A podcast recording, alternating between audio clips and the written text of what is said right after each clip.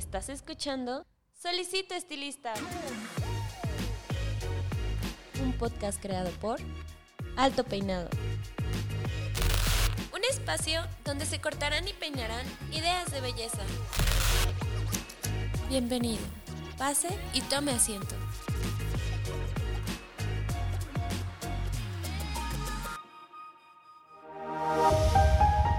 Este episodio es patrocinado por Babilis Pro, líder mundial de productos para el estilista profesional.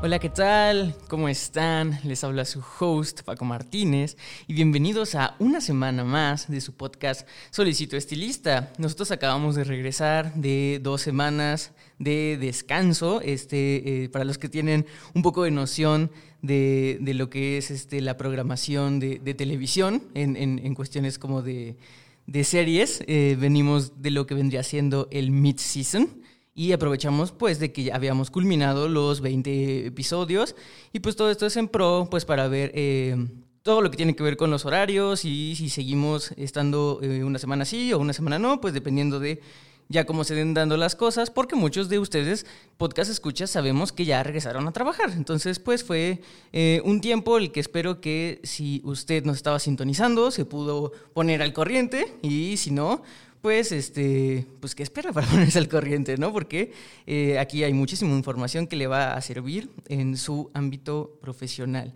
Y bueno, retomando entonces actividades en el podcast, este episodio, eh, pues, es muy especial para mí porque tengo un invitado que ya le voy a presentar. Usted si me está viendo en YouTube, ya lo está viendo. Está conmigo aquí César Santorelli. Hola César, ¿cómo estás? Hola, ¿qué tal? Buenos días, qué gusto. Pues mira aquí, gustoso de estar aquí en Solicito Estilistas de Alto Peinado. Muy feliz, contento. No, nosotros somos los contentos, ya pudiste escuchar aquí a mi, a mi audiencia del podcast. Y pues bueno, vamos a empezar a, hablar de, algo que tal vez la, situación actual mm, no es tan favorable, ¿no? Porque eh, vamos a hablar sobre abrir o emprender. Este es un, un episodio de, de emprendimiento y tal vez no, no sea eh, el mejor de los momentos, tal vez, para, emprender, o tal vez sí, y eso es lo que quiero que, vean, y por eso es que trajimos a, César, porque él ha tenido eh, la experiencia eh, buena y mala de, abrir y, cerrar y, volver a abrir pues, diferentes este, salones de belleza, ¿no? Es un, es un proceso y es un paso que a lo mejor mucha gente le tiene miedo, le tiene un poco de pavor, porque pues es, va a ser el pilar de lo que se va a dedicar. Entonces, eh, pues dependiendo de, cómo lo vean, puede ser un, paso muy importante o puede ser que tal vez lo den muy rápido y se les haya hecho ligerito, pero nunca se han puesto a pensar qué es lo que sigue, ¿no? O sea, tal vez solamente las personas que ya tuvieron la experiencia de abrir un salón de belleza han estado en ese punto de ya abrí, ya fui la inauguración, todo muy bonito, muchos han de haber hecho hasta una fiesta o aquí en México se hace el remojo, pero ¿y luego qué sigue? Pero antes de entrar al tema, me gustaría, César, que por favor te presentaras ante el podcast Escucha. ¿Quién es César Santorelli? Bueno, ok, muchas gracias. Bueno, yo les cuento un poquito de mí. Este, yo soy César Santorelli, llevo 33 años en el medio de la peluquería, 25 como empresario. Eh, ¿Qué más? Abrí ocho salones, empecé en el 94, fue el primer salón que lo abrí en la calle de Hamburgo y tuvo éxito. Después abrí un segundo salón en Balbuena y así fue creciendo los salones. Entonces yo después de eso tuve un poco de éxito. En ese momento el señor Tony Farisa, que trabajaba para Revlon, me invita a ser un embajador de la marca de Revlon y en ese momento cambia la vida para mí un poco, toda mi profesión, porque oficialmente yo estaba atrás de la silla con los clientes, armando salones, pero yo no iba, iba a los cursos, a los eventos que hacía todas las marcas, pero justo cuando Tony Farisa me invita a, a ser embajador de Revlon, pues como que me sorprendió. Pero lo mejor de todo esto fue cuando igual me hacen, me inscriben para un concurso en Barcelona, España, y entonces resulto ganador el, único y primer latinoamericano y único mexicano que fui a Barcelona a recoger ese premio. Fue algo muy bonito que acompañó mucha gente, la gente que puede estar escuchando esto y amigos recordarán todo eso que fue muy padre. Fue en el Estadio Olímpico junto con Vidal Sassoon, John Gueras y grandes personalidades que cuando yo llegué no me la creía, te lo juro que decía, ¿dónde me metí? O sea, si yo estaba atrás de mi silla y ahora estoy rodeado de, gente importante de todo el mundo. Y eso fue lo que me abrió y me hizo cambiar mi, mi perspectiva de, de, cómo llevar mi negocio, mi carrera, mis cosas. Y así fue como empecé. Después cambio de marca, me voy como embajador de L'Oreal y vuelvo, me vuelven a nominar para ese programa, pero ahora fue la revista, otra revista, y fui que gané el premio, pero ahí ya fueron otros dos mexicanos muy, muy orgullosos y muy contentos, Cuco Márquez, de Cuco y Guille, y Arturo Andrade, también fue mm, el de Friserías de, de Pachuca, este, mm, se me fue su nombre, de Pachuca. Y y, este, y fuimos a ganar y eso fuimos en Las en en Los Ángeles. Estuvo súper padre en Hollywood, todo fue luces, shows y todo. La coordinadora o la organizadora también era la señora que era en ese la primera dueña de la marca de Redken. Entonces fue en su casa, nos invitó y todo, muy padre. Entonces ahí fue cuando mi carrera empezó a tomar auge. Empecé con ustedes que también me dieron la oportunidad de, de estar en sus revistas, hice fotos, ya me hacían entrevistas y bueno, ahí fue cuando entonces César Santorelli salió un poco a la luz.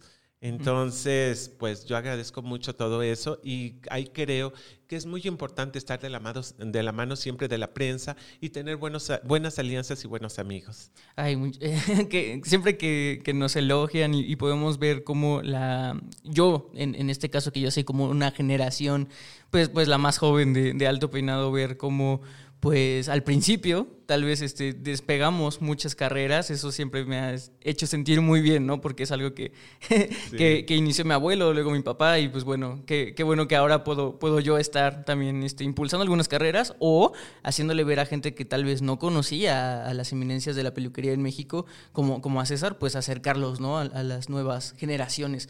Pero déjame eh, entender algo, César.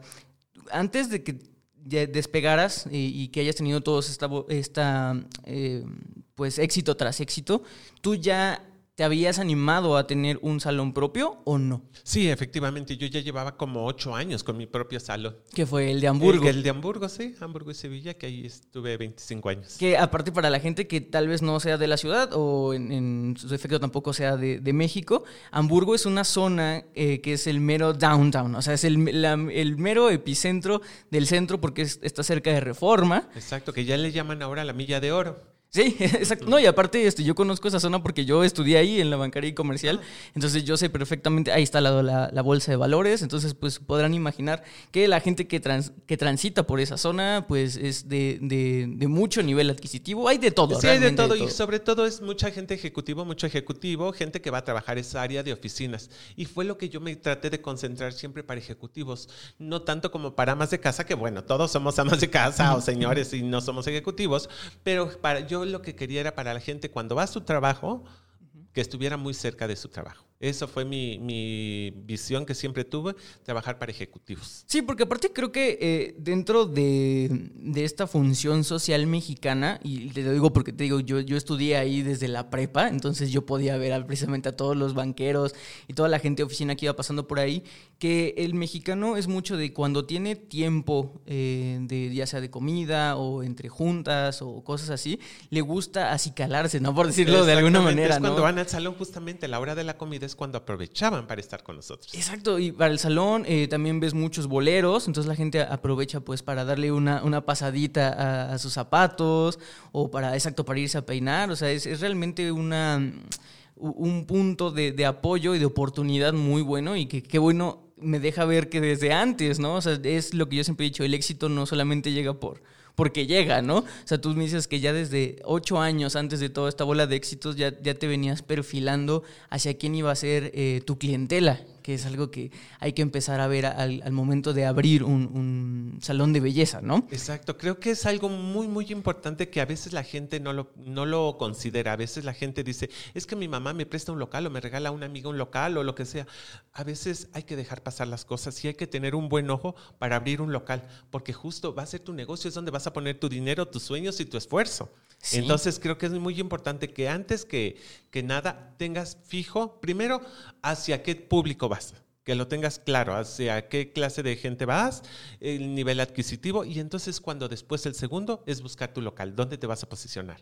para que entonces tengas éxito. Si no, mm, estás en contra, estás en mundos opuestos. ¿Y me podrías platicar un poco de, este primer local de, César Santorelli? ¿Era lo que se considera grande o era pequeño? Bueno, oficialmente yo empecé con un salón de 90 metros. Después yo, yo soy muy de tirar paredes, me gustan los espacios abiertos. Y entonces agarré el local de al lado, tiré, ah. después agarré el del otro lado, o sea que me fui abriendo para los lados y hasta que tuve un local de, en zona rosa de 500 metros. Pero no era un, un salón original, sino que tenía tres caseros, dijéramos, y les pedía permiso para abrir y fortalecer las, este, las construcciones y me daban chance. Entonces fue como pude hacer un salón de 500 metros. Y en, un salón de 500 metros, para que la gente más o menos vaya eh, dimensionando, ¿cuántas estaciones de trabajo y cuántos colaboradores tenías? Bueno, en ese salón nosotros teníamos eh, ocho lavabos, ocho lavabos, teníamos 25 estaciones de trabajo, área de espera, recepción, venta de producto, que siempre es muy importante, siempre recomendar y vender venta de producto. Ahí sí me uno con las marcas, que siempre los profesionales tenemos que vender marcas profesionales, no estar vendiendo ni recomendando cositas caseras, que puede ser, depende de la economía como le estamos pasando ahorita, pero nuestro principal objetivo objetivo es recomendar cosas profesionales. Por eso somos profesionales. Sí, no, y aparte, este, exacto, es algo que nunca nos vamos a cansar de decirlo aquí. O sea, yo creo que el, profesional empieza desde la herramienta. Claro. Y la herramienta, la técnica, la educación, también hemos tenido ya varios episodios sobre eso, que todo es muy importante. Pero sí, siempre tener eh, la herramienta y en este caso, como vamos a hablar, el espacio de trabajo de una manera profesional, pues pues, es lo, más óptimo, ¿no? Y, digo, a veces se puede tener, llegar a tener la fortuna de tener un local de 500 metros que yo considero actualmente que ya está un poco más difícil. Sí, ya, no, además ya ahora es obsoleto. La gente ahora ya quiere estudios, cosas más personales. Eso yo te estoy hablando de los noventas, pero ahorita es más, si ahorita tú me dices que quiero abrir un salón, con 100 metros es más que suficiente. Con 100 metros más que Creo que sí, porque hay que concentrarse y empezar. Como estamos ahorita, venimos de la pandemia, bueno, entonces tenemos que tener más cuidado, no podemos tener tanta gente. Es como todos esos grandes salones que ahorita están padeciendo por las rentas y por todo, pero además y todo, no hay clientes. Y si hubiera clientes, no puedes recibir más que un 30%. Entonces, ahí nos están poniendo un freno. Entonces, hay que pensarlo más. Sí, es, exacto. Eso es justamente para lo que, queríamos ir enfocando un poco este, este episodio de realmente actualmente cuál es la, diferencia de abrir un salón, porque todo ha ido cambiando, ¿no? Como tú lo decías. Ya, las generaciones, ahora ya todo es esto, justamente lo que estamos viendo, redes sociales, eso es todo, ya nos olvidamos de los volantitos y de cosas, ahora son redes sociales. Exacto. Y, justamente también junto con eso, también yo creo que los espacios se han ido pues un poco yendo hacia lo más minimalista, ¿no? Antes, eh, como tú decías, en los 90s, 80s, obviamente el peluquero que tenía las grandes franquicias y los grandes locales, que a veces a mí me tocó ir de, niño porque pues siempre he estado junto con, con, alto peinado por, por mi familia, pero, pero exacto, había ah, salones tan grandes que a veces había espacio hasta extra, ¿no? Que era solamente como para usando el slang farolear, ¿no? Exacto, sin nada más, porque tenías un gran salón, entonces, bueno, y te daba el lujo de poder cobrar más. Ahora con un pequeño estudio puedes cobrar bien, todo depende de tu talento y tu capacitación. Y, tu actitud, claro. Y seleccionando también eh, tu distinto tipo de clientela, ¿no? Es algo que también me gustaría ir un poco ya perfilando. Que, que, creo que es uno de los pilares que hay que tener en cuenta que es zona y clientela, ¿no? Exactamente. Sí, creo que es muy importante, ya lo habíamos comentado, que cheques tu zona, después a qué público vas dirigido, para que entonces también puedas saber cuánto vas a cobrar. Porque tu competencia no es el que está al lado, tu competencia eres tú. Y a veces yo siempre les recomiendo, no te fijes en cuánto cobra el de al lado o qué producto usa. Porque, bueno, lo tienes que hacer, claro, porque tienes que hacer un estudio de mercado. No puedes andar en ciegas, pero a veces yo lo que les digo es, no te claves qué están haciendo los demás. Sigue tu camino que un día vas a llegar. Exacto, creo que eso es, algo muy importante. Y tú, tú bien lo dijiste, a veces eh, lo vemos mucho, sobre todo en redes sociales, como eh, pues profesional ataca a otro profesional, ¿no? Por, lamentablemente, creo que como tú bien lo decías, César, no debería de ser así. Todo mundo estamos en el mismo camino. Eh, algunos ya llevan años de experiencia, otros están empezando, pero al final de cuentas, pues digo, esto es un trabajo y pues, no, hay, no debería de haber una rivalidad, ¿no? Claro, debería de, Y mira, fíjate que ya, ya lo estamos logrando un poquito, ya, ya nos hablamos, ya estamos en grupos, ya somos más amigos, porque el, el medio de la peluquería mm, siempre decimos que somos como una familia, muy amigos y todo, pero nomás son pequeños grupos, no nos abrimos. Y a veces el conocimiento no nomás es juntar los que ya nos conocemos, sino jalar más gentes. Por eso tenemos los brazos para abrir, no para alejar, sino tenemos que ser incluyentes, no excluyentes. Sí, y, es curioso de que, eh, pues, invitados que yo creo que son contemporáneos tuyos, siempre nos lo dicen. No sé si a ti te pasó que cuando tú eras, eh, pues, aprendiz o ibas empezando, la generación que iba atrás de ti, eh, eran muy celosos con el, con el conocimiento o, muchos invitados también han dicho aquí que había pues estos perfiles de diva o de rockstar y qué bueno que, que desde tu generación y tus contemporáneos empezaron ya a cambiar las cosas, ¿no? Para que ya la gente que, que tiene tal vez mi edad o incluso todavía más jóvenes, porque es, un, es una profesión que se puede iniciar desde los 18 o, antes. Desde antes puede, sí, claro, que tengas, y además qué bonito, ¿no? Que a mí me encantaría que justamente los chavos nuevos se avienten y salgan al mundo, porque de repente en México tenemos mucho talento, pero verdaderamente somos un poco agachones, somos cobardes, no nos aventamos, no no la creemos que tenemos talento. ¿Por qué? Porque soy morenito, porque soy chaparrito, porque estoy en Esahualcoyo, porque nos ponemos las trabas nosotros mismos. Pero no, si tienes talento, sal al mundo y agárrate de una gente importante. Hay eventos y los puedes conocer gente y pide una mano, que te jale. Te pueden presentar con una revista, con un medio, con algo y puedes salir. Y qué bonito, yo es lo que ahora yo trato de hacer. Yo más que salir a las cámaras y esas cosas, trato de impulsar a la gente joven. Soy como un escalón porque alguna vez gente se puso para que yo subiera. Entonces ahora la ley de la vida me toca pagarlo y yo tengo que impulsar nuevas carreras. qué, bonito pensamiento, César. La verdad es que yo creo que es algo que sí se tiene que tener en, cuenta. Y, tú bien lo, has dicho y voy a empezar así, eh, esto de salir al mundo. Eh, el episodio se, trata precisamente de, cómo, y ya lo hemos dicho en, otros episodios, cómo el, estilismo y la belleza casi siempre, a no ser de que realmente seas una persona muy afortunada, pasa de ser un método de autoempleo o de ser un colaborador a que te vaya muy bien y de repente pues puedas poner tu salón, ¿no? Que para esto es este episodio. Entonces, ¿cómo, cómo es esa, mm, esa salir al mundo y entrar a este mundo laboral? Eh, ¿Cuál es el primer error que ves de gente que viene, que tal vez, y yo lo he visto y lo hemos visto, ¿no? O sea, es que seguramente ser jefe es muy fácil, ¿no? O seguramente tener tu, tu, estética es muy sencillo y, y, y juntan, ahorran, planifican y como tú dices, ¿no? Abren el primer local que se encuentren o que les renten o, ahí mismo en su casa y de repente, pum, se topan, pero en concreto duro. Sí, pero se dan, pero que hasta la sangre les da y después están llorando. ¿Pero por qué? Porque no planearon, porque no organizaron. Y así debemos de llevar toda la vida, no nomás el negocio. Aquí tenemos que es abrir cómo abro mi negocio, ¿no? Entonces justo es eso, buscar, em, checarlo, organizar, hacer todo tu checklist ir checando, ya lo hice, no lo hice. Y por eso comunícate con gente que ya tuvo salón o que está en... No todo mundo, los exitosos son, a veces también hay gente de fracaso pero no digo fracasado, sino gente que ha fracasado, pero ha luchado y está intentándolo y se vuelve a levantar. Entonces, justo eso también es importante. Júntate con ellos y vive, sácale. Hay que ser como esponja, sacar todas las experiencias, vivencias. No todo lo bueno es bueno y no todo lo malo es malo. O sea, también de lo malo podemos encontrar, no, yo no me meto ahí, o tan simple. Luego mucha gente dice, bueno, si el salón de al lado cobra 50 pesos y el del otro cobra este, 100 pesos, yo me pongo en medio 70 ¿por qué te tienes que poner en medio de dos? ¿Por qué no dices, yo me pongo en 500 y yo, porque doy mejor servicio, estoy más capacitado, atiendo mejores clientes? Y sí, a lo mejor nomás vas a atender dos clientes y los otros van a tener 30 clientes, pero ¿quién se acabó sus herramientas? ¿Quién se acabó todas sus cosas? Prefiero yo hacer dos cortes bien hechos y bien cobrados a 20 mal hechos y mal cobrados.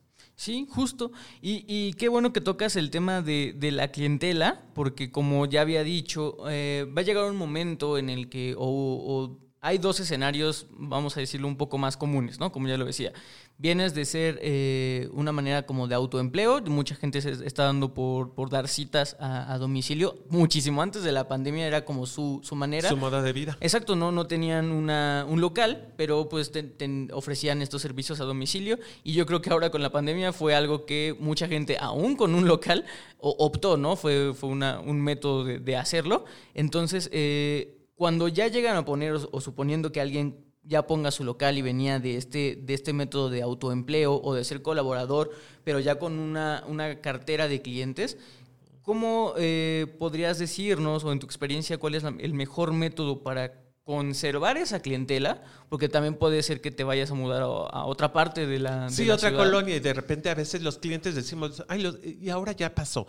En los 80s y 90s los clientes eran muy fieles y te seguían, podías estar en satélite y venían hasta a Xochimilco a cortarse, o estabas en la del Valle y venían a la Juárez. O sea, la gente se movía. Ahora sabemos que eso ya no puede pasar. La gente quiere rápido, quiere solucionar su problema aquí, ahora y ya en este momento. Entonces, ¿qué está pasando? Busco que tengo a la cercanía, quién es lo que se acomoda a mi perfil y es a donde voy a ir. Entonces, las lealtades de los clientes también se ha perdido, como también de nosotros hacia los clientes, porque también nosotros no teníamos mm,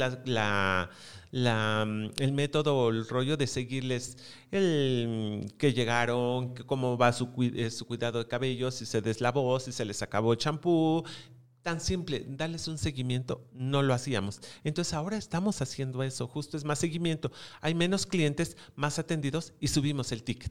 Oye, eso, eso, es algo que es nuevo en el episodio, en el, programa, perdón.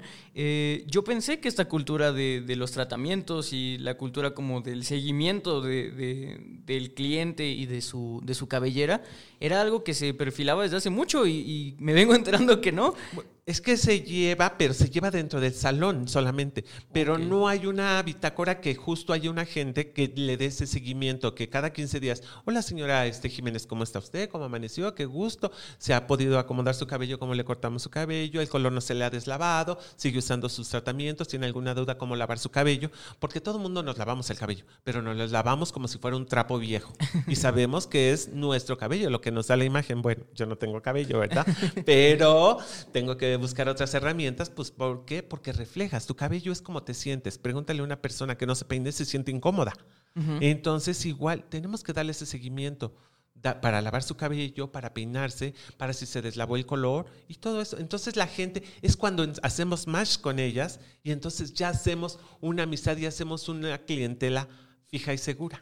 Sí, que entonces eh, más o menos como para resumir, eh, este mm, clientela o la fidelidad de la clientela actualmente consideras que no, no recae en ellos? Porque como ya, ya decíamos, ¿no? Eh, eh, las generaciones nuevas y el modus de vida que ya llevamos todos, ¿no? no importando tu edad, pues sí es de tener las cosas más rápido o de tener las cosas, digo, y aparte la oferta es ahora impresionante, ¿no? Es muy grande. Exacto, entonces yo creo que, que, que sí recae en el profesional el, el, estar al pendiente, ¿no? Y, y qué bueno qué bueno que, la gente que sí está haciendo y llevando sus, sus, bitácoras de, clientela, pues ya están un paso adelante de la generación que estaba atrás, ¿no? Y que tal vez, bueno, César ya lo aprendió y, qué bueno que... Sí, porque estamos en la tecnología y eso nos lleva a la tecnología y todo está cambiando, lo vemos, los teléfonos, cada año nos están metiendo un teléfono nuevo y uno nuevo. Entonces, ¿por qué nosotros también estar motivando a los clientes? Tengo este nuevo producto, tengo esta nueva técnica de mechas, tengo esta nueva técnica de corte. Nosotros también estarles jodiendo ¿Por qué? Porque también queremos su dinero. Claro, lo primero y siempre les digo, un negocio es eso, justo ganar dinero, pero es hacer gente feliz y por default te llega el dinero y la felicidad. Exacto. Y, y hablando o siguiendo bajo la misma línea de clientelas, ¿qué tan difícil eh, fue perfilar? Porque también me, me, dijiste que después del local de Hamburgo te pasaste a Valbuena. Que para la gente, eh, otra vez, que, que, no sea de la ciudad o que no sea de México, la, la, la zona de Valbuena, a diferencia de, de, la zona empresarial y de oficinas que era Hamburgo, es una zona residencial. Exactamente. Fue como mi, mi, salón prueba, porque igual y yo siempre quise para todos los demás. Ahorita te sigo contando, porque estuve en Polanco, Tecamachalco, oh. Chiluca, todas esas colonias que eran más como de oficinas y Chiluco era este, de casas. Entonces, Balbuena y Chiluca fue, y perdón, Balbuena y Chiluca sí, fueron como mis pruebas para ir hacia las gentes, hacia la casa. Yo ir hacia ellos, no que los clientes vinieran a mí, como era en las zonas de oficinas de ejecutivos, ellos vienen a mí. Y en los de casas, yo trato de ir por ellos a su casa, tocarle, venga conmigo, estoy aquí, yo soy bueno. Entonces, es diferente metodología. Sí, y metodología, y ahorita eh, con, con, estos ademanes y cómo, lo dijiste, me dejó ver que obviamente es diferente publicidad, diferente promoción. ¿Qué, ¿Cómo nos podrías decir, y qué bueno que tuviste esa experiencia de estos dos lados, cuál consideras eh, que es una promoción correcta para una estética que sea eh, posicionar o que va a ir hacia, hacia mm, una zona más residencial o de, o de familias, que yo creo que podría ser el caso un poco más común? Sí, claro, es lo que más funciona y lo que está dando.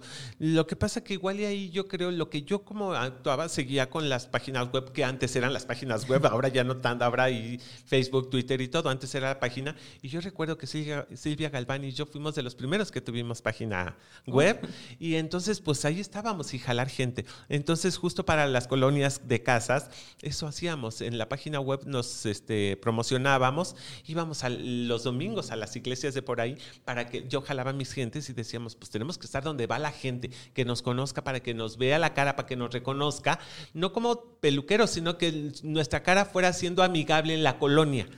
Entonces, ese fue como que el rollo y caminábamos, porque no, no todo el mundo teníamos, no todos los peluqueros ahí teníamos gente, entonces salíamos a caminar, era caminar por la zona, hola, hola, buenos días, y así como que, pues, ¿quiénes son, no? Ah, pues, son los de la estética. Y empezamos así, caminando y, hola, buenos días, buenos días, siendo amables con la gente, que es lo que yo ya extraño de esta ciudad, que pasas y todos pasamos sin, saludar, sin ver quién va a tu lado.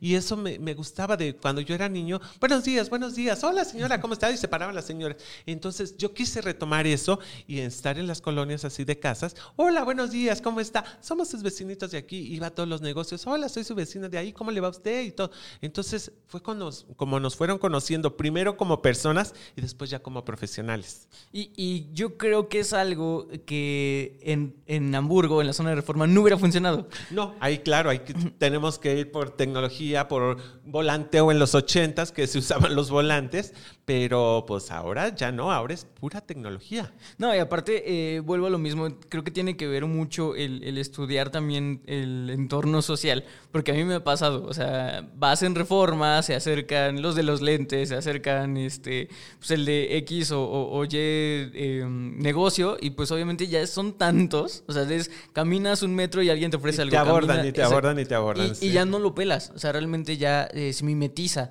Entonces creo que, creo que esa opción nos serviría en, una zona donde pues realmente eh, la gente no tiene tiempo, vamos a ponerlo. ¿no? No es que sean mala onda ni nada, pero realmente no tiene tiempo para, para estar viendo qué estética nueva abrió, ¿no? Exacto. Eh, y sobre todo los precios. Por ejemplo, ¿tuviste al mismo tiempo el local de Hamburgo y, de una zona residencial? O este, en el mismo tiempo, sí, bueno, se abrieron en diferentes años, pero en un momento estaban funcionando todos, al, todos a la par y todos bien, tanto como para oficinas como para casas y todos estaban funcionando. ¿Y, cómo, regulaste el tema de los precios? Los precios, ahí sí yo me iba por zonas, pero casi los tenía. Y además, como todos se llamaban Santorelli, yo pues yo me sentía, en ese momento no sé si estaba bien o mal, pero creo que hice bien porque todos, yo vendía una marca que era Santorelli, ¿no? este, porque yo soy, pero es mi marca. Además de todo, entonces yo ya quedé en segundo plano y la marca queda en primer plano. Entonces, ¿qué es lo que, me vende y me da de comer? Entonces, justo como era una mm, franquicia o todos los precios eran igual. En Valbuena bajaba como 50 pesos porque todo, yo era ya, de todos modos, era el más caro de la colonia siendo con los precios bajándolos. Pero entonces yo nunca le tuve miedo a ser el más caro de la colonia, porque daba servicio muy diferente. El local era diferente y no porque fuera más bonito esto, sino porque era el trato hacia el cliente, ¿no? Ya teníamos un protocolo, que es lo que decimos, ¿no? Siempre para cuando vas a abrir un salón, tienes que tener ya todos tus protocolos bien escritos, bien estipulados y tu gente los debe de conocer, porque hay veces que la gente los tiene y tú tienes misión, visión y todo, pero resulta que nomás lo sabe el dueño, no lo saben los empleados. Y siempre hay que bajar, porque hasta el que barre tiene que saber cuál es la misión del salón. Porque si no, entonces estamos mal, muy mal. Y por eso hay tanto fracaso de salón. Que cierran o se están peleando. Si el salón de al lado cobra 50 pesos, yo cobro 40 para bajarle. O si el otro cobra 1000, yo cobro 600. No podemos estarnos peleando de esa manera. No podemos, tenemos que poner, y siempre lo he dicho, si las tortillas tienen precio fijo en toda la República, ¿por qué no dicen, saben qué? Los salones de belleza mínimo 250, bueno, que me fui barato, 300 pesos mínimo debe ser de ahí como las tortillas y de ahí para el nivel ABC, depende de dónde te estás posicionando, tu capacidad y tu talento. Sí, y eso es algo que realmente es, bastante importante de notar. Como tú lo decías, eh, un miedo grande que se tiene es no voy a subir el precio porque la gente me va a dejar de, comprar, ¿no? O sea, si yo le subo, le tenemos mucho miedo a, cobrar lo justo. O sea, suena muy, suena muy feo. Pero, es más que lo justo. Yo siempre estoy peleado con eso. No tengan miedo a cobrar. ¿Por qué cobramos menos? Si los doctores cobran 1200 y tú te enfermas, estaban más o menos. Si ahorita vas con el cardiólogo, te cobra 1800 una consulta, dices, la necesito y voy. Y la pagas. Ni te duele, la pagas. ¿Y por qué con los peluqueros les duele pagar o nos regatean? Yo estoy muy enojado con eso de que nos regate. Y tan simple. ¿Y cuánto me cobras? No es que te cobre. ¿Cómo te voy a dar un precio anticipado? Te puedo dar un aproximado, pero no sé cómo vaya reaccionando tu cabello cuando estamos haciendo un químico, ¿no? Y más ahora que se pusieron, bueno, ya están pasando los blancos y todos esos colores tan claros. Yo no sé qué tanto trabajo me voy a llevar, qué producto, cómo reacciona tu cabello si no somos magos. Yo también creo que las redes sociales y el, el este, mm, Instagram nos ha hecho mucho daño porque toda la gente nos llega, quiero ser como esta foto. Sí, pero es un sueño, una foto. No es una realidad. La realidad es ponte a lavar el cabello, decolóralo, llévalo hasta donde, que tenga una elasticidad y hidratación el cabello todavía. No, porque pues yo puedo dejar un cabello blanco, pero siempre les digo, te lo pongo en una bolsita para llevar o como lo quieres. No se puede a veces hacer. Todo es como que piensan que los peluqueros somos magos. Y esas fotos no se dan cuenta que son modelos o a veces son gentes, pero es un perfil de cabello que ya está estudiado. O sea, si nosotros lo hacemos, cuando hacemos un show, buscamos modelos, pero ya las buscamos para lo que nosotros queremos hacer, que nos funcione. No nos vamos a poner el pie, no vamos a agarrar una chica que tenga cabello negro y la voy a extraer a un rubio extra claro. Entonces yo ya me busco una que tenga una altura 5 o 6 porque sé que voy a batallar menos. Entonces también ahorita las chavas llegan, todas las mexicanas están en una altura 3 y 4 y quieren andar platinadas. Creo que hay que decirles, niña, somos mexicanos, no, no, tenemos una altura 6 como las europeas o canadienses. sí, no, y aparte el, el grosor influye mucho. La temperatura, muchas cosas que influyen. Por eso también dicen, es que igual y le dije 1500 por dejar la platina. Le dije, ¿qué? ¿Y tu producto? ¿Tu, tu trabajo? ¿Tu luz? ¿Tu material? O sea, lo vemos, las herramientas, mucha gente piensa que cortamos con tijeras de barrilito. No es cierto, nuestro material nos cuesta. Es una gran inversión lo que tenemos. Y ahora que se está poniendo muy de moda por la pandemia, él ve a la casa, yo les digo, ten cuidado, porque igual y también puedes perder tu herramienta.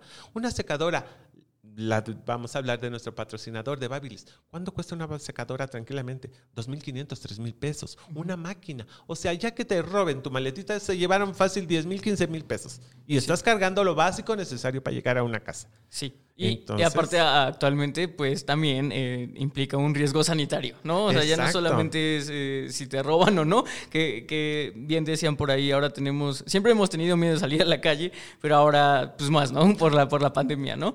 Pero, eh, pero sí, exacto, lejos de, toda la inversión que, yo creo que se debe de tener en cuenta al momento de, perfilar un, un costo, también, eh, como tú decías, pues obviamente eh, no solamente tienes que cubrir esos costos, sino tienes que cubrir cosas que tal vez eh, son intangibles, como ya le hemos visto, educación, en este caso, pues como tú decías, la luz, incluso si, tu local cuenta con, con un baño, con un sanitario, pues material de limpieza, papel de baño. Claro, todo eso cuesta y se lo tenemos que poner y ni modo, alguien lo tiene que pagar y oficialmente lo paga el cliente. Exacto. Y, justo yo creo que, esa analogía va no, no solamente para, para, el podcast escucha, sino si hay alguien aquí que nos escuche que sea cliente final, pues saquen sus cuentas y un corte de 190 pesos, pues no, no, no sale. Exacto, no nos sale porque tan simple, si lo vamos sumando, si te ponen una bata, Tan simple, una, una bata de alquiler ya te cobra 10 pesos, una toalla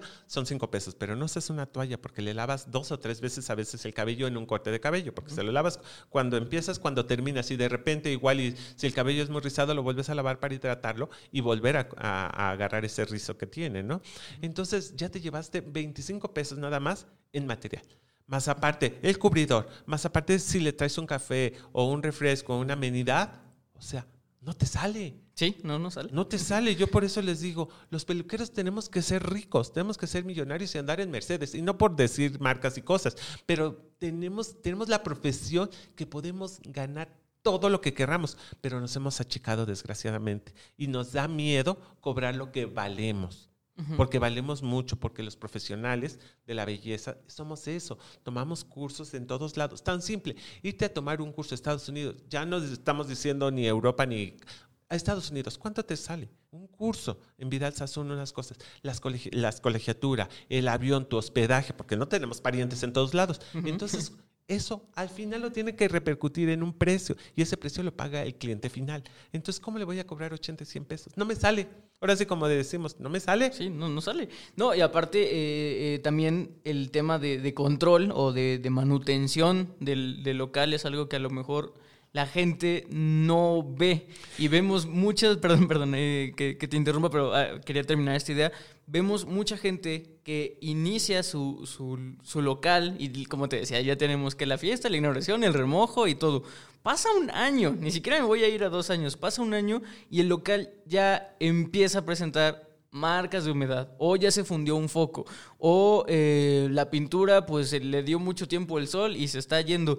Y eso no lo metieron en los, en los gastos. Y eso es algo que, la gente, al, al, empezar un negocio, eh, está dejando de lado. Que también no hay una manutención. No lo tomen en cuenta. Y siempre tienes que tener una muy buena administración. Y no quiero decir una buena administración con que tú seas administrador. Simplemente es una logística. Todas las señoras, todas las mamás son administradoras. ¿Por qué? Porque de la quincena sacan para sacar el, la el guiso de todos los días y pagar la luz y el gas. ¿Por qué? Porque son administradoras. Un administrador o dueño de salón tiene que tener porcentajes, un porcentaje de comisiones, justo igual y de sueldos que vas a pagar, un porcentaje para la renta, un porcentaje para publicidad, un porcentaje para otra vez ir juntando, porque al ratito esta silla se va a hacer vieja y la tengo que cambiar pero no lo voy a poner de mi bolsa, tengo que poner porcentajes, pequeños porcentajes puede ser, puedo decir, voy a guardar el 2% mensual para mobiliario, voy a gastar el 5% para publicidad, voy a gastar el 28%, 30% para comisiones de los empleados. Voy a gastar un 25, 35% máximo para mi renta. Si no, no me sale. Entonces voy a poner de mi renta. Y te lo cuento esto no porque me lo contaron, porque lo viví, porque lo viví, te voy a contar. Yo entonces, en un momento, resulta que yo trabajaba mucho en el salón y tenía shows, hacía shows, entonces cobraba una lana, andaba por provincias, centro de Sudamérica y traía dinero, pero yo ese dinero llegaba y lo metía, se lo daba al contador y resulta que ese dinero tenía que ser para mí, pero no, entraba porque no había entradas o porque no estaba pasando nada y yo estaba solventando los gastos que no tenía que haber sido así. Yo estaba solventando los gastos del salón con unas entradas extras que tenía. Entonces ahí fue cuando descubrí, no estoy bien, no estoy haciendo las cosas bien. Y fue cuando se va a echar para atrás y volver otra vez a, tomar impulso. Porque como les digo, a veces hacemos tonterías, no es malo, pero lo malo es quedarte en la tontería. Sí, y hablando de, tomar impulso o, de caer, también eh, pues tengo entendido que también te tocó el amargo trago de no solamente abrir eh, locales, sino cerrarlos, ¿no? Eh, ¿Cómo es esa experiencia de, ver un... porque digo, cualquier proyecto, incluso así, por ejemplo, la revista o el mismo podcast, pues lo, lo, ves como tu bebé. Sí, claro, es tu hijo y siempre lo vas a querer y todo, y es feo que se te muera un hijo. Y a veces tienes que tomar la decisión de cerrarlo a tiempo. Es como cuando te dicen que tu hijo tiene cáncer y ¿qué quiere? ¿Lo desconectamos o no? Debe ser algo, es algo que dices, quiero que siga, pero si sigue te va a acabar. Sí. Te va a acabar económicamente, moralmente, emocionalmente. Entonces a veces más vale decir, desconéctalo ahora, aunque me duela y me pase un mes llorando, pero es mejor porque si no mis finanzas y voy a matar a los otros hijos. Sí, y, y exacto, yo creo que, que es un efecto dominó cuando, cuando se le pone de más a, un proyecto eh, y teniendo el respaldo de, otros, pues sí es la, es una decisión que se debe tomar con mucho coco. Sí, porque igual y yo siempre de repente les digo, a mí me pasó también, se los cuento, no todos los salones fueron de éxito, no. Tenía hijos mongoles, como les decía, tengo hijos mongoles y al hijo mongol también se quiere y también hay que darle amor y mantenerlo. Entonces a veces los hijos buenos me daban para los mongoles, pero tampoco es malo. Yo en ese momento no tuve el coraje o la inteligencia de cerrar este, niños malos, ¿no? O salones que no me estaban funcionando, que iban a la par. Y yo decía, es que va, va, a levantar este mes o va a levantar el otro, nomás me espero. No, cuando ves que ya las cosas no van claras, ármate de valor y te va a doler, pero ciérralo, ciérralo. Porque si no, entonces va a acabar con todas tus finanzas, vas a terminar en drogado y no, no va, no va a funcionar. Sí, y, y aún, aún teniendo eh, todo eso planeado, toda esa decisión que, que, dejas ver, César, que pues sí lo, planeaste y no solamente fue algo de, ya, eh, ¿esa toma de decisión la tomaste con miedo o, o, realmente siempre sabías que, ok, lo cierro, pero esto nunca acaba? O sea, nunca llegaste a un punto muy, muy oscuro en el que sí no, creo que los lugares oscuros nunca los veo, no, no me los permito los lugares oscuros. Yo siempre veo luz y veo resplandor. Yo siempre, a pesar de que a veces sí ves cosas feas, porque la vida te golpea, pero yo trato de verlo siempre como experiencia, como una vivencia para mejor. Entonces, gracias a Dios lo que he hecho en este medio, grandes amigos y verdaderos amigos, son pocos, pero puedo confiarles y contarles mis cosas. Y ellos convivimos y compartimos nuestras experiencias. Y yo lo cerré, creo que lo cerré con gusto, ¿eh? Lo cerré con gusto y hasta con los caseros se los dejaba siempre, me recuerdo muy bien, con un ramo de flores y limpio. ¿Por qué? Porque me decían, ¿y por qué haces eso? Le dije, porque esto me dio de comer y me dio alegrías y me dio muchas cosas bonitas. Yo lo entrego igual para que cuando llegue alguien le vaya muy bien porque yo sé mucho de las energías y creo que si a mí quizás en ese lugar no me fue bien económicamente, pero me dio momentos de sueños bonitos y entonces quiero que el que llegue tenga esa ilusión de, que le vaya bien. Ay, qué, bonita mm, reflexión y, qué bonito pensamiento, porque, insisto, creo que es algo que también hace falta mucho, no solamente en el mundo de la belleza, sino en el mundo eh, en general. En general, sí, tenemos que sumar y querernos y acariciarnos y, y apoyarnos. Creo que es el momento. Creo que esta pandemia decimos que nos ha enseñado, pero creo que nos ha enseñado a vivir con menos dinero, con más tiempo, pero también nos ha quitado muchas cosas, ¿eh? Sí, Como es esto del el miedo a salir a la calle, el miedo de abrir un negocio. Ahorita mucha gente, todos amigos están abriendo ya sus negocios, pero no tienen. Entonces, quieren cerrar ya sus locales, sus locales. ¿Por qué? Porque no hay ventas, porque la gente no se está acercando a los locales. Entonces me dicen, cerramos. Y yo le digo, si no te está dejando dinero, es el momento. Duele, pero es el momento. Es como los muertos, volvemos a lo mismo. Cuando te dicen, lo desconectamos o lo seguimos viviendo, pero usted está en el Ángeles y le está costando 100 mil pesos diarios. ¿Qué quiere? Al rato se queda sin familiar y sin dinero y hasta con deudas. Entonces hay que tener la certeza de saber cuándo tienes que cerrar. Sí, justo. Y yo creo que eh, por eso comencé el, episodio diciendo que tal vez no, no había eh, o no era un, gran momento para hablar sobre eh, experiencias de un local que recién se abre, pero pero también como, como tú lo, lo decías, todo va cambiando y, eh, también lo decimos en, el episodio, pasamos de los, los salones ostentosos a un minimalismo y yo creo que, después de esto se va a ver eh, el esencialismo, ¿no? De, locales que van a tener lo, lo esencial, pero no por eso debe ser menos profesional. O sea, yo creo que se va a ver algo sumamente bien utilitario de, salones que tengan una o dos estaciones máximo, pero con esos dos colaboradores más el dueño en punto, o sea, en forma, en, pulcros, eh, profesionales realmente. Dando el servicio que el cliente necesite y requiere. ¿Por qué? Porque de repente tenemos y a mí también me pasó vivir lo que estaban los salones llenos y le aplicas el tinte a una, te pasas a otra, a otra, le cortas y pasas a otra silla y le estás poniendo tubos o qué sé yo, pero estás con varios clientes, no te concentras con un cliente. Entonces siempre es como que el momento, concéntrate con un cliente, atiéndelo muy bien, hazlo feliz, hazle su sueño realidad y cóbrale bien también. Yo ya te hice feliz, ahora tú hazme feliz, págame. justo. y, bueno, podcast escuchas, ya tuvimos una, un pequeño curso eh, de, de, mercadotecnia donde ya vimos plaza, ¿no? Que es donde nos vamos a ubicar. Ya vimos promoción, ya, ya vimos precio y, falta algo que, realmente eh, pues es lo esencial, que es qué vamos a vender, ¿no? Entonces, si, si usted ya fue planificando... Eh, el, lugar donde va a estar, con, todo lo que ya le dijimos, que pues es de los caseros, el, espacio, eh, todo lo que tiene que ver del mantenimiento, la promoción, ya fijó sus precios, ya, ya sabe cómo le va a llegar a la gente.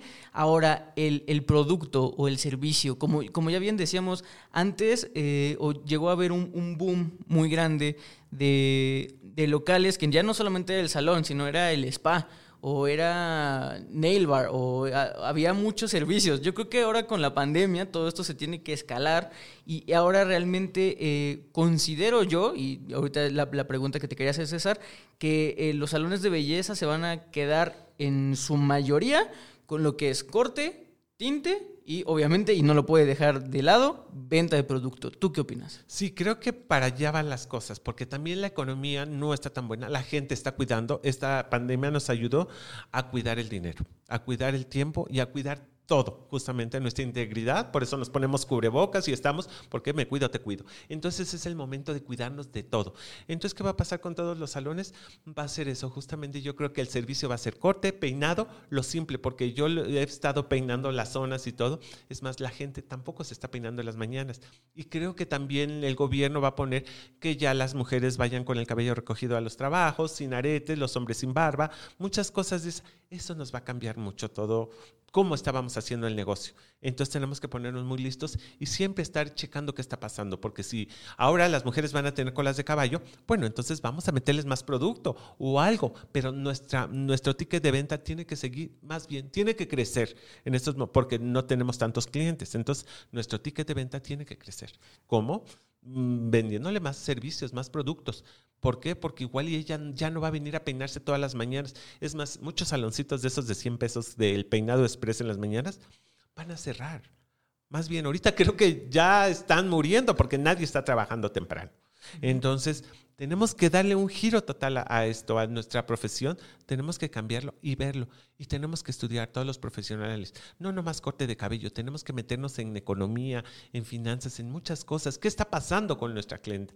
¿Qué quiere nuestra clientela? ¿Qué nos está pidiendo? Porque si nosotros no llegamos, si nomás nos llega ella con la fotito de Instagram, ya estamos perdidos. Porque a lo mejor esa foto de Instagram es de hace dos años y yo se lo hago, pero resulta que yo le tengo que proponer lo que viene de tendencia, no lo que está de moda, lo que viene de tendencia.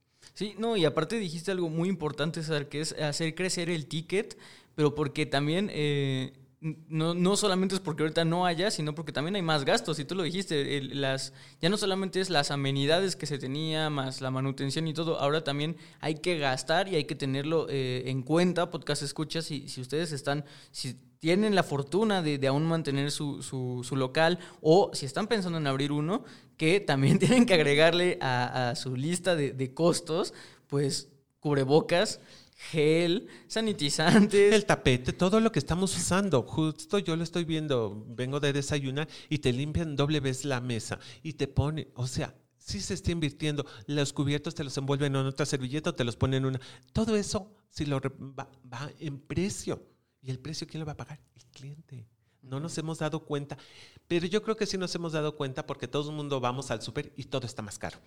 Todo el mundo sube, pero los peluqueros bajamos. No lo entiendo y estoy muy molesto, señores. No bajen sus precios, no hagan promociones, cobren lo justo, no se menosprecien. Eso es. Tenemos que cobrar lo justo. Ya, yo le pido al gobierno, por favor, si alguien nos pongan un corte mínimo como las tortillas, 300 pesos, 200, no sé una, pero no puedo creer que haya cortes de 50 y 80 pesos. Pero que tiene que ver mucho con eh, eh, el tema que ya habíamos hablado de que em, siempre nos vamos por si, si el local de al lado vale 50 pesos, nos vamos a 25. O sea, realmente eh, en algunos otros países el precio de, de los cortes de, de, de pelo se rige por, obviamente, las leyes del mercado.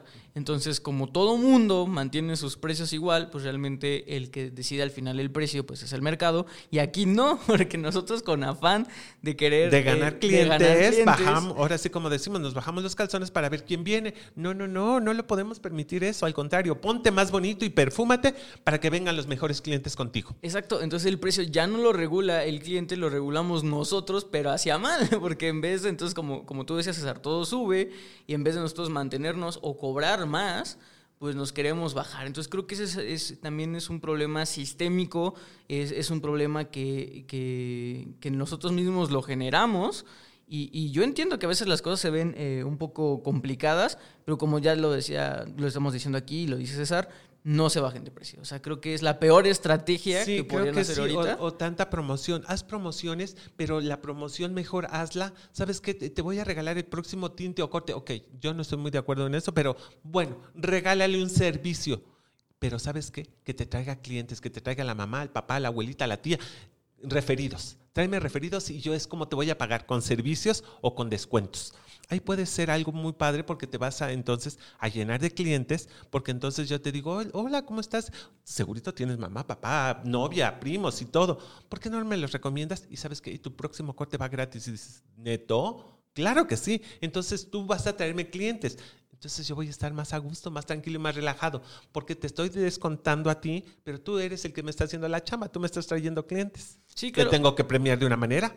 Sí, no, y aparte, eh, si lo vemos desde, una, desde un escenario donde a lo mejor y, no regalemos el servicio, pero si tenemos una promoción eh, estilo eh, el primer corte al precio normal y el segundo corte de otra persona con un 25% de descuento, un 50% de descuento, y la clientela que te tocó, los dos las dos personas se hicieron tratamiento, pues ahí ya aseguraste. Claro, ya aumentaste tu ticket de venta, que es a lo que vamos. Siempre tenemos que subir el ticket de venta. Un salón y cualquier negocio, así sea la señora que vende pepitas afuera, ella necesita dinero y levantar su venta. ¿Sí? Tiene que vender su venta. Antes vendía dos bolsitas, ahora tiene que vender cinco porque si no, no le alcanza. Es como vas a tomar un café de. Vete a un Vips, que es lo más simple. Un café te vale 30 pesos. Y a la media hora lo estás sacando por tus vías urinarias. un corte de cabello fácil te dura un mes o más porque la gente ya ahora está prolongando más sus espacios, está espaciando más sus visitas al salón. Entonces, ¿qué hay que hacer? Entonces, ¿cómo le vas a cobrar 80 pesos? Si lo vas a volver a ver hasta dos meses, sácale todo lo que puedas, porque lo vas a ver hasta dentro de dos meses. Sí, sí. Y no el mal plano, o sea, no es sacar, es dar servicio. Es dar servicio, o sea, no quiero que se malentienda de que vas a saltar un cliente, no, todo es con trabajo, buena actitud y con tus conocimientos. Por eso, peluqueros, por favor, o estilistas, como quieran, porque ahora ya peluquero y estilista está cambiado, estudien, capacítense. Y no nomás en la belleza, también culturalmente, porque nuestros clientes ya nos requieren más cosas, más pláticas. No nada más la frivolidad y la tontería que a veces platicábamos con los clientes. Sí, y, digo, yo creo que ya eh, tenemos que empezar a cerrar, César, por, por cuestiones de, tiempo y Spotify, pero sí me gustaría hacerte este, unas preguntas un tanto puntuales. Eh, primero una que, tal vez no es muy buena y luego otra ya para cerrar. La, la pregunta que tal vez a, la gente no quiere escuchar porque le vamos a meter miedo y después se la vamos a quitar. Aquí. ¿Cuál consideras que es el peor error? Así, el que en, tu experiencia, el, el peor error que podría tomar alguien al abrir un salón. El peor error creo que va a ser empezar a contratar gente que son tus cuates, que es tu hermana, que es tu prima. Y no por eso, porque sea tu familia. A tu familia siempre la tienes que proteger y apoyar, pero creo que de diferente manera. No meterla a tu negocio. Ni vas a meter a tu marido, ni a tu amante, ni a nadie. Gente profesional es la que tienes que hacer. Porque todos cometemos el error, porque los peluqueros somos, tenemos un buen corazón y traemos a la hermana, a la mamá, a la abuelita, a la tía, al marido, a quien sea, y lo metes a tu negocio. No, mete gente profesional. Y eh, bueno, es que eh, a lo largo de este episodio yo creo y lo he sentido así, que hemos, eh, pues sí, metido muchos miedos, la verdad. O sea, hemos... exacto, si de por sí la gente a veces no se anima a emprender, a veces diciéndole ya todo lo que, lo que, el esfuerzo y el trabajo que tiene, pues siento yo que los podríamos echar para atrás y, y, y no, o sea, realmente no, es lo, no era la intención. y justamente por eso, ahora quiero que me digas, César, ¿cuál consideras que es la gratificación más grande eh, de emprender y por qué la gente sí debería de emprender un salón? Eso también es algo muy bonito, así como ya los dijimos, y bien dijiste que hay miedo y ahora se los vamos a quitar. Abran salones de belleza, pero creo que ahorita no es el momento. Ahorita en este momento toda la ciudad se está rentando porque mucha gente está cerrando, pero sí abran su, su local, pero estudien bien qué perfil, primero, a qué clientes quieren llegar cuánto quieren cobrar, ya vamos a tocar lo que hablamos mucho de economía y de dineros. ¿Qué, a, qué, cliente quieres llegar? ¿Cuánto quieres cobrar? Y entonces después de eso, busca tu local. No vayas al local que porque tu tía te dejó la accesoria y ya vas a poner ahí. No, estudia dónde es el lugar, el, el lugar adecuado para poner un negocio de éxito. Eso es, así es un estudio de mercado. No nomás es, ay, el local está bonito o el... No, ¿quién pasa por ahí?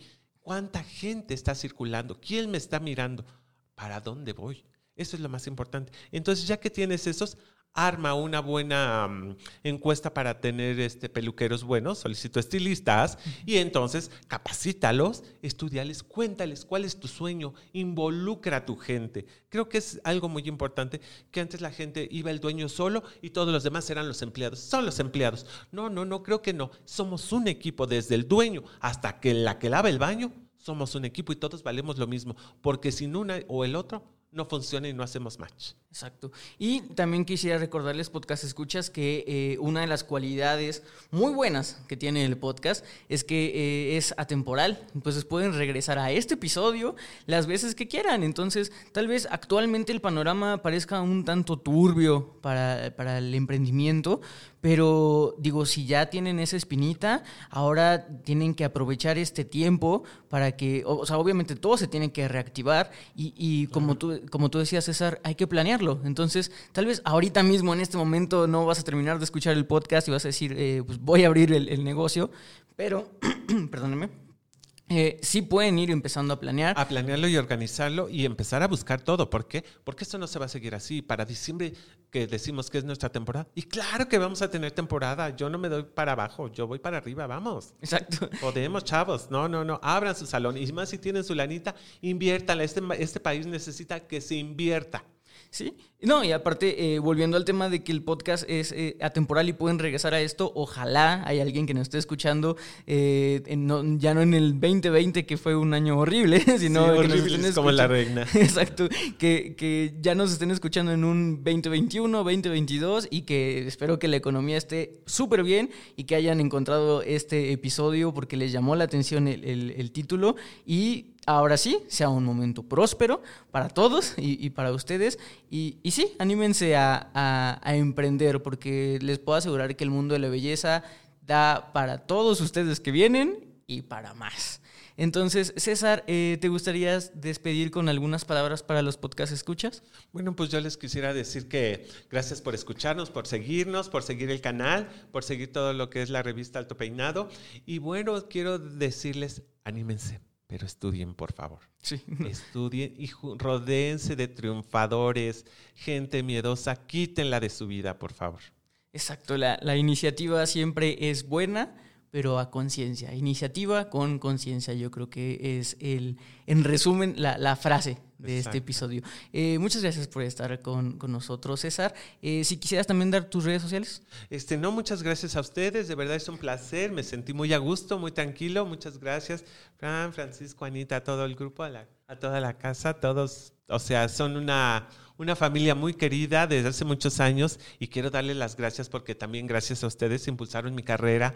Si alguien conoce a Santorelli en la ciudad o en otros lugares, es gracias a que ustedes me, me movieron y me promovieron. Muchas gracias y, y a todos, pues vamos para adelante. Y aquí estoy yo para apoyarlos. Este, les dejo mis redes sociales. En todo soy César Santorelli. En YouTube, en Instagram, en todo. César Santorelli, doble L y latina.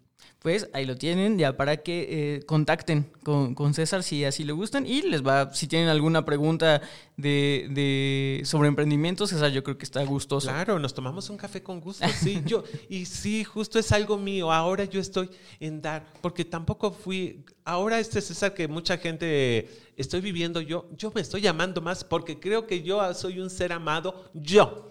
Me amé yo, lo que en un momento mm, era una persona quizás vacía o frívola, ahora no.